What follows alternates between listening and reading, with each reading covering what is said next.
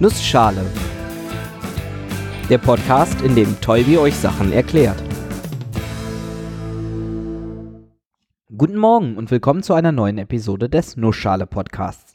Heute erkläre ich euch, wie man die Anzahl an Möglichkeiten in Zufallsexperimenten berechnen kann.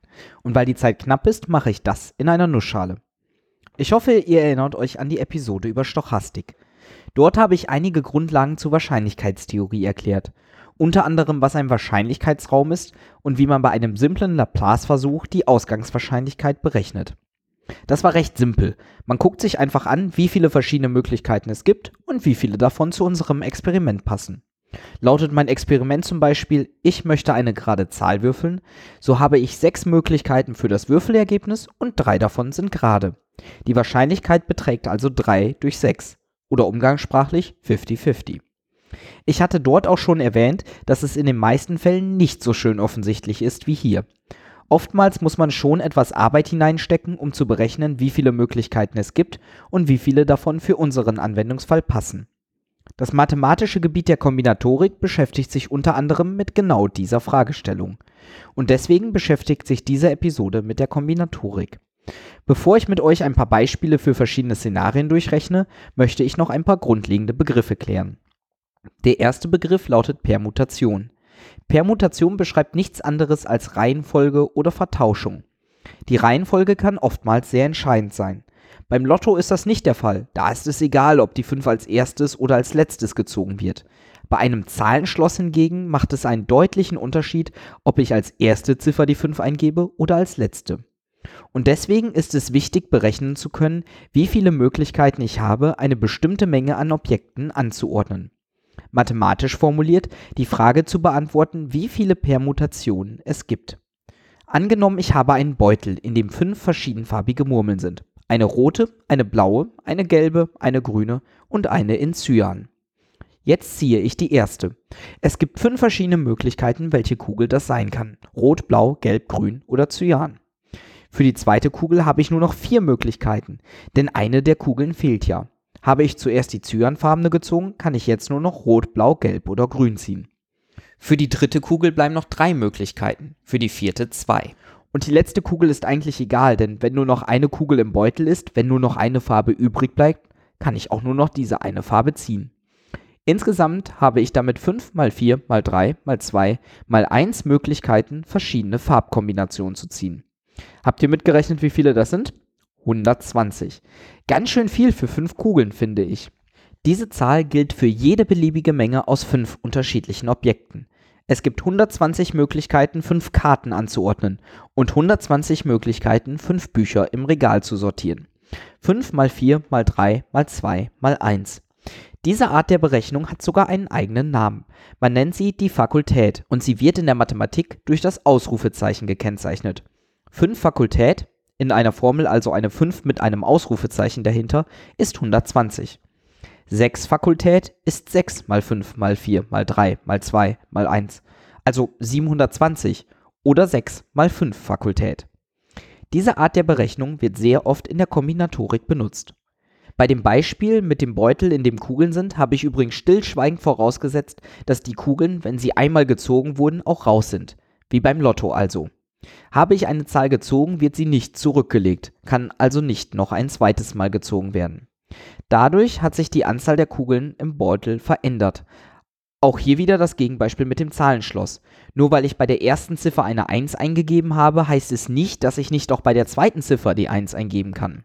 Wegen der Analogie mit dem Beutel spricht man deshalb auch von mit oder ohne zurücklegen. Lotto wäre ohne zurücklegen. Jedes Objekt kann maximal einmal gezogen werden. Ein Zahlenschloss ist mit zurücklegen. Jede Ziffer kann jedes Mal vorkommen.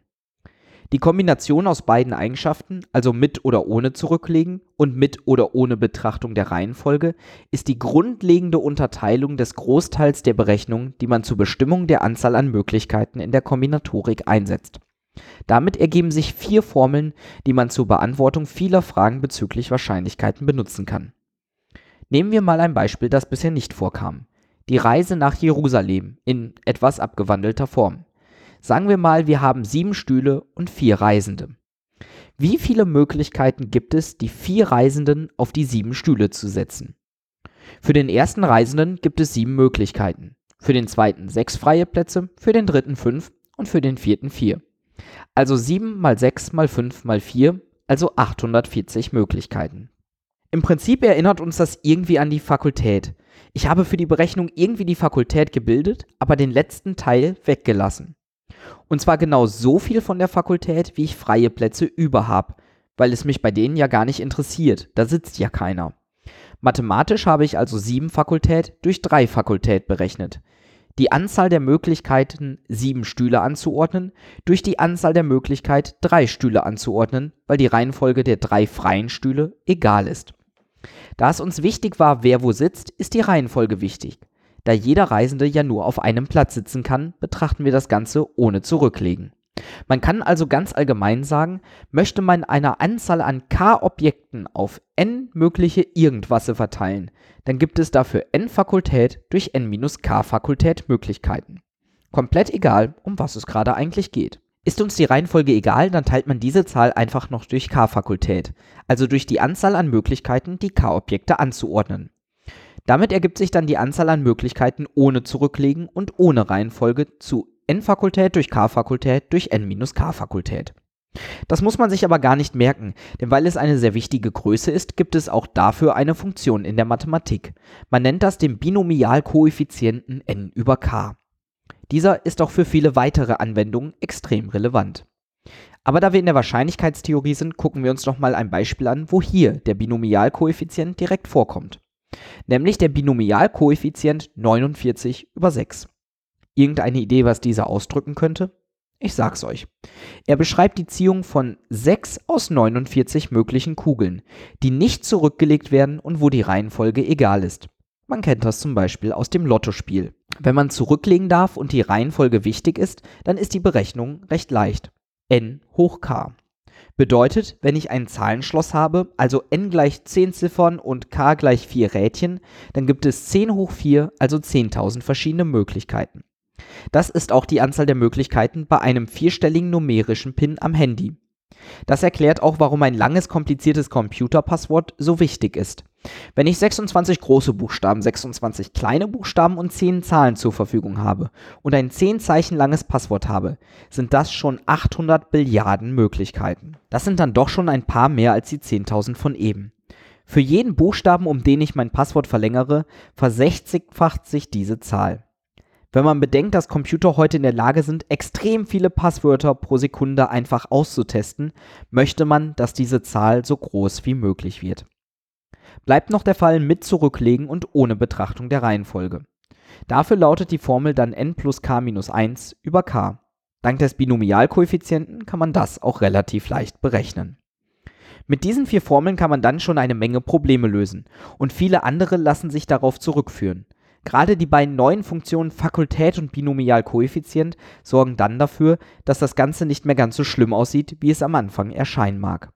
Trotzdem ist die Kombinatorik nicht so stark in uns Menschen drin, wie beispielsweise das normale Addieren und Subtrahieren. Uns fehlt ein wenig das Gefühl dafür, wie schnell die Zahlen beispielsweise bei der Fakultät anwachsen.